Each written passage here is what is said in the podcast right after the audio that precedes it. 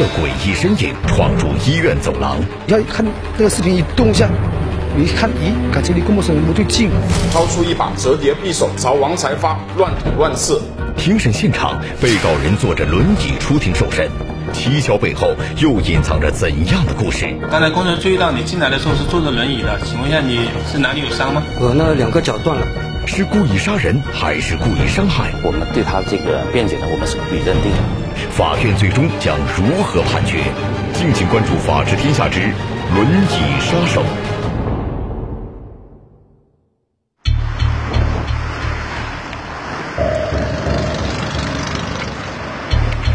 全体起立，请审判长、审判员入庭。一起故意杀人案件正在海口市中级人民法院进行审理，而接下来被告人的出场让人感觉有些蹊跷。代理人已全部到庭，庭审准备工作就绪，请详细开庭。请司法警察将被告人梁国际带到庭。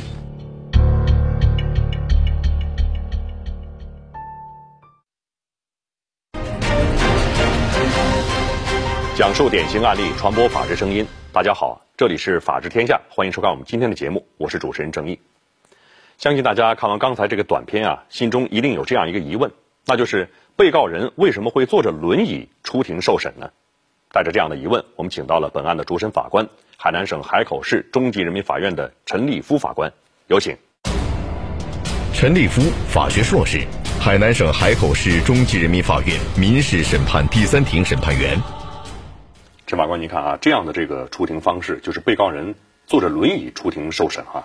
那么在您的这个审判经历当中，是不是第一次出现？对，这样庭审方式呢，我还是第一次遇到。这个案子当时在海口市引起了广泛的关注，我们海口中院呢也对这个案子的庭审进行了视频的直播。这个案子呢，还得从两年前在海口市的海港医院的一个凌晨晚上说起。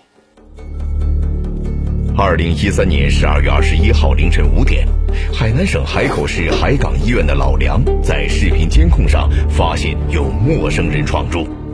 我小一回来坐在看，咦，突然我右右右眼角边，我一下看那个视频一动一下，我一看，咦，感觉离跟陌生人不对劲。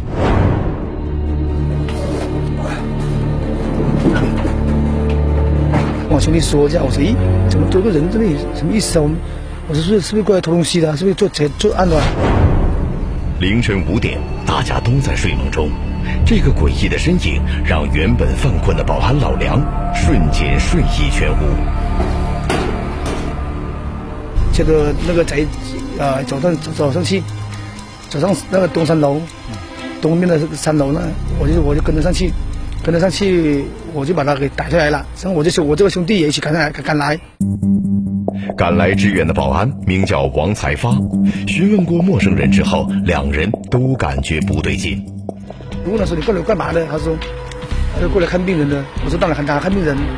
他说：“是来到海南人民医院。”一听说海南人民医院，就我觉得不对劲了嘛，是不是？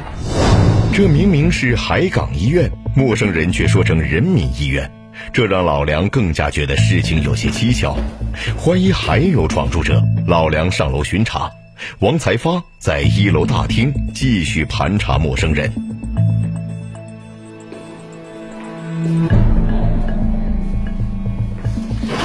在消防栓后面竟然藏着一个包裹，打开一看，竟然是开锁工具。所以我一看上面有有这种作案工具，我立马打电话下来，我说他是来作案的了，我说你控制住，我马上跑下来。打完电话，老梁马上从三楼下来，谁知短短一会儿功夫，王才发和陌生人都已不见踪影。好，我们通过这个短片也看到了哈，老梁打完电话之后就直接下楼了，却同时发现这两个人都不在了啊。那么到底这两人去了哪儿啊？是不是这个保安协助这个可疑人员逃了出去呢？情况并不是这样的，老梁打完电话下楼之后呢，确实发现保安还有可疑者都不在啊。但实际上是可疑者想挣脱保安的控制，然后跑了出去。保安为了控制他，也跟着出去追了出去。一桩命案呢，就在这这时候发生了。好的，好的，收到。好，马上。海南省港务公安局刑警廖志斌正在值班，听完电话马上出门，不久就赶到了海港医院北门外。当时那个被刺到的男子呢，就是正躺在地上，幺幺零救护人员正在对他进行抢救。倒地男子不是别人，正是保安王才发，被人拿刀刺伤，已是生命垂危。早上七点，王才发抢救无效死亡，致命伤是胸口三刀。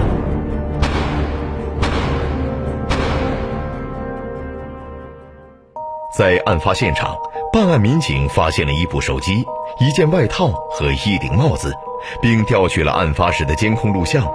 办案民警开始抽丝剥茧，展开调查。案发监控录像显示，在老梁上三楼巡查期间，保安王才发准备把可疑男子带到保安岗亭。两人走到保安岗亭前面之后，两人又停下了脚步。可疑男子企图从大门离开，而后两人就开始互相厮打起来。两人厮打着推出大门，消失在监控画面外。公安机关对多名嫌疑人进行一一排查，最终确定了犯罪嫌疑人梁某，并把行动目标锁定在了海口市的一家宾馆。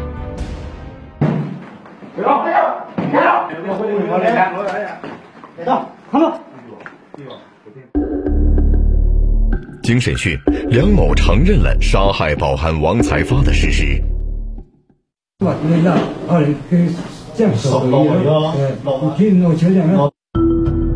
二零一四年二月二十八号，公诉机关以故意杀人罪向法院提起公诉。二零一四年四月四号，梁国际杀害王才发一案在海口市中级人民法院公开开庭审理。本院认为，被告人梁国际无视国法，持刀故意剥夺他人生命，致一人死亡，其行为已触犯《中华人民共和国刑法》第二百三十二条之规定，犯罪事实清楚，证据确实充分，应当以故意杀人罪追究刑事责任。我们看到一桩命案就这样发生了哈，这个保安王才发是被这个被告人梁某所杀害的。那么这个梁某在这个时间为什么会突然出现在医院里？他是为了看病呢，还是为了做什么呢？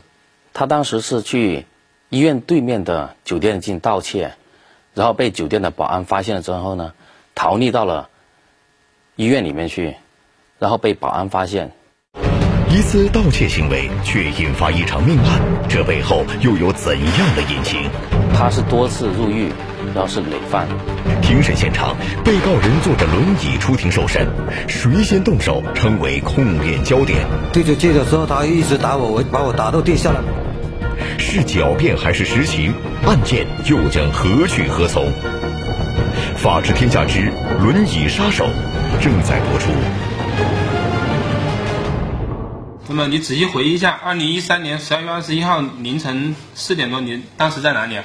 当时我是在港务局，港务局那个海港医院的对面那边。你去那里干嘛？我去那边准备想，呃，偷电动车的电池。偷电动车电池的目的是什么呢？目的就是偷了拿去卖了，换点钱买毒品啊。你是否吸食毒品啊？是。吸哪一种毒品？海洛因。吸海洛因是吧？吸了多少年了？从九八年到现在。九八年。一九九八年，刚刚二十一岁的梁国杰开始吸食毒品。问起吸毒的原因，被告人的回答让现场哭笑不得。是因为什么原因才吸上这个毒品呢？因为感冒了，朋友说，呃，这个东西能治感冒，所以才吸上的。就这样一个荒唐的理由，被告人梁国际从此陷入了毒品深潭，人生的悲剧在那一刻就已经注定。啊，吸上之后，吸上几次就成瘾了？吸了两三次。你平时毒毒资的来源是谁给你啊？还是你自己赚钱？都是从家里我父母啊他们给的。被告人梁国际家境并不富裕，自己又因为吸毒丢了工作。为了吸毒，梁国际慢慢的走上了犯罪的道路。一开始还是小偷小摸，再后来竟然开始贩毒，走上以贩养吸的道路。而对家中七十岁的母亲全然不管，母亲只得靠捡垃圾维持生计。这已经是被告人第四次出庭受审了。二零零四年八月五日，因犯贩卖毒品罪。二零零四年，被告人因为贩卖毒品被判处有期徒刑两年，出狱之后仍然不思悔改，继续吸毒贩毒，又分别于二零一零年、二零一一年因为贩卖毒品先后两次入狱服刑。处有期徒刑七个月。二零幺二年十月二十二日刑满释放。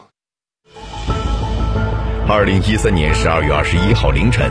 为了购买毒品，梁国际伙同另外两人来到一家酒店，企图盗窃电动车电瓶。被发现后，仓促中潜入到海港医院，并杀害了王才发。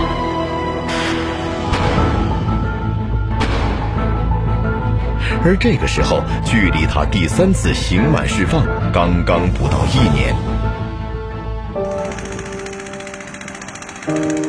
被害人王才发是家中独子，现年三十三岁，还没有结婚。几年前从家乡澄迈县来到海口市打工。乐于助人家挺什么的，很乐观的一个人。父母当时他过来看的时候都要崩溃了，整个人，毕竟一个独苗在山上，农村家庭嘛，你自己想一下。也不容易，是不是？他父母就呃那哭的那么伤心样，不要说说说实话，咱们送他上上上路的时候，咱都掉眼泪了，咱那么多很多兄弟都哭了。同事眼中的好同事，家中的独子，却在一次尽责执勤中，年轻的生命在那一个凌晨终止了。原来这个被告人是因为曾经吸毒贩毒，三次入狱服刑。对。那么这个案发当晚，他是不是因为吸食这个毒品导致这个神志不清，致人死亡？他当时并没有吸毒，他是具有完全的自我控制意识，他呢是主动积极的追求呢这个杀人结果这一发生。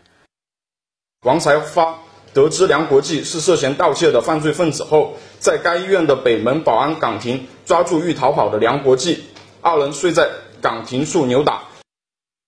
梁国际遂从后口裤袋内掏出一把折叠匕首，朝王才发乱捅乱刺。我并不是真的想杀他。庭审现场，被告人梁某对杀人事实供认不讳，但同时提出是保安王才发先动手打自己。退出去，呃，退出去的时候他一直打我，我把我打到地下了。我起来的时候，我跟他说不要再打了，你再打我的话，我就砍你了。刚才工作注意到你进来的时候是坐着轮椅的，请问一下你是哪里有伤吗？我那两个脚断了。案发第三天，民警进行抓捕时，梁某就已经双腿有伤。直到四个月后，法庭开庭时，他依然行动不便，需要坐在轮椅上才能开庭受审。那么，梁某受伤和他所说遭保安王才发殴打之间是否有关系呢？应该说到现在。大家看到这儿哈，还是有一个疑问，那就是这个被告人梁某他出庭受审的时候，我们看到他是坐着轮椅出来的哈。当时他也说了哈，是因为这个保安先动手打人的。那么是他这个出庭受审啊，坐着这个轮椅是不是和保安打的有关系？实际情况并不是这样的。根据被告人梁国际的供述，他是为了躲避警方的抓捕，在翻越围墙时摔伤的，和保安。根本没一点关系，是自己所造成的哈。对，是自己摔伤的。他想辩称自己是正当防卫。对，实际上呢，他是想说保安先殴打他，他存在一个防卫的问题。但实际上，根据实际上情况呢看呢，他是先动手殴打了保安，保打保安并没有殴打他。这个案子呢，并不存在正当防卫或者防卫过当的情况。三次服刑，出狱刚满一年，又犯下人命大案。他是为了吸毒，不要贩毒，以贩养吸，才走上今天的犯罪的道路。被告人泪洒庭审现场，究竟又为哪般？他的痛苦是还有他的失望，也就是因为我造成的。悲剧背后又带来哪些启示？法治天下之轮椅杀手，正在播出。案发三小时，民警已经锁定梁某就是杀害王才发的犯罪嫌疑人。梁某察觉之后，为了躲避警方抓捕，试图从自己家楼后面的这堵墙跳下逃跑。他害怕，他往外面跑的时候，从这个小区后后门翻墙跳出去的时候，摔伤了两只脚。虽然被告人腿部受伤并不是保安王才发殴打所致，但在庭审现场，被告人并不认同公诉人对其故意杀人罪的指控。因为什么原因你才和那个被你就是用刀捅的那个保安打起来的？死者接了一个电话，我也不知道他说什么，他就直接说：“呃，你敢来我这里偷东西，就直接打我了。”他打我，我就一直退出去。我现现在公诉期问你，你现在还是确定？保安在那里打你是吧？对。在什么地方？就是北门。北门岗亭那里吗？对。好，当时打你什么部位了？我身上哪里都打到了。被告人辩护律师认为，被告人梁某和被害人王彩发素不相识，并无冤仇，不存在故意杀人的主观动机。在案发之前，你是否认识被害人？不认识。你们两个除了案发时见过之之外，其他时间有没有什么纠纠葛或冤仇？没有。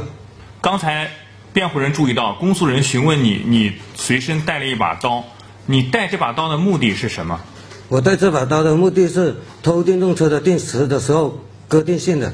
那么在被害人拦阻你，或者是扭送你不让你走的时候，你把刀掏出来，你掏刀出来的时候，心里是怎么想的？我我心里是想，呃，吓吓唬他一下，不要打我了，把我放开就行了。那么你现在明确向法庭回答，你把刀子拿出来，有没有想过要杀掉被害人？没有。那么就本案而言，首先，被告人与被害人之间素不相识，被害人行凶的原因也很清楚，是盗窃不成想逃跑。被告人想实施的盗窃犯罪的对象，仅仅是价值很低的电动车电瓶，几十块、一两百块的价值很低的财产，那么并不会因为进行一个很轻微的犯罪，以逃避处罚而去触犯一个非常重大的犯罪。那么假设被告人要抢劫银行、金店、盗窃运钞车等等这种重大犯罪，如果有人阻拦他进行砍杀，那么。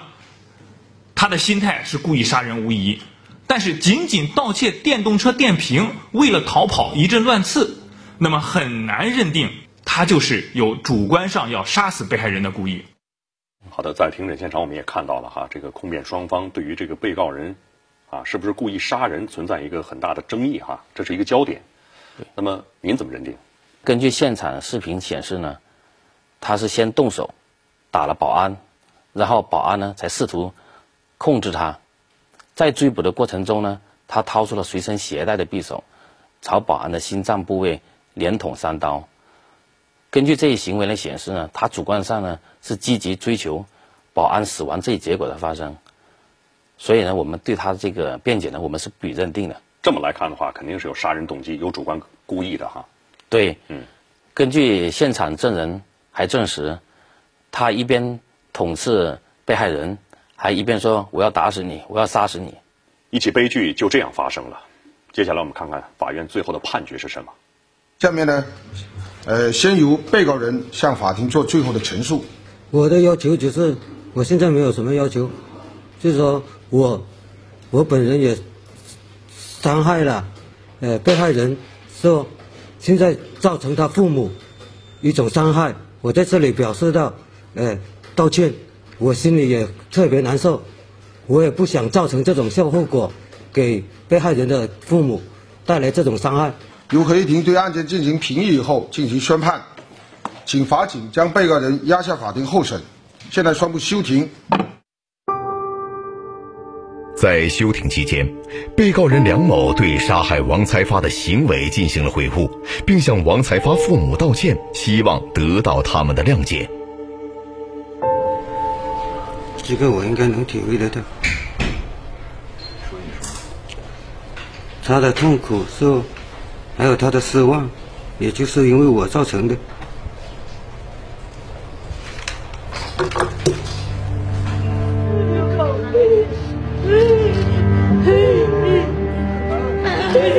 你把钱给我，我好。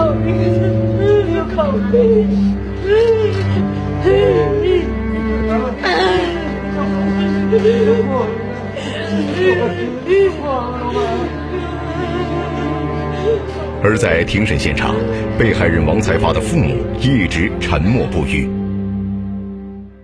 我们看到在休庭的时候啊，这个被告人梁某，那么积极主动的哈。向这个被害人的家属进行悔罪这样一个表现哈。那么现在再来回顾这个案子，您怎么看啊？一次这个盗窃行为却导致了两个家庭的悲剧。我们也走访了两个家庭，被害人呢是家中独子，还没结婚，是来海口打工。而被告人呢是多次入狱服刑，家中也非常贫穷，母亲是靠捡垃圾来维生，所以这个事情呢对两个家庭呢都是非常大的打击。被告人梁国际呢，他是多次入狱服刑，他就为了吸毒然后贩毒，以贩养吸，是吧？才走上今天的犯罪的道路。而被害人王才发呢，他是医院的保安，为了这追捕这边这个被告人，在被告人拿出匕首的情况下呢，他还奋不顾身抓捕这被告人，确实是尽忠尽责。判决如下：全体起立。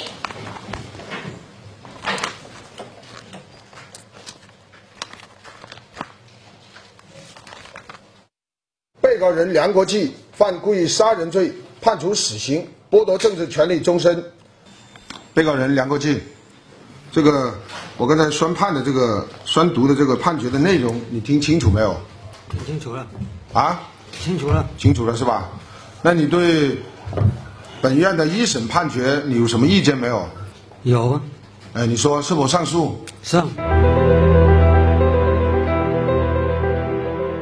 海口市人民检察院指控被告人梁国际犯故意杀人罪。二零一四年六月十七日，海南省高级人民法院对本案进行二次审理。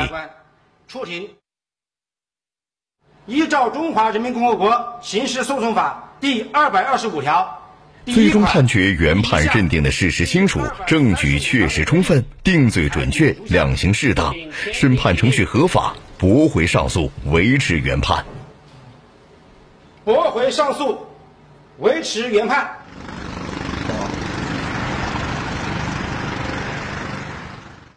关于这样一起广受关注的故意杀人案，我们来听听专家他是怎么点评的。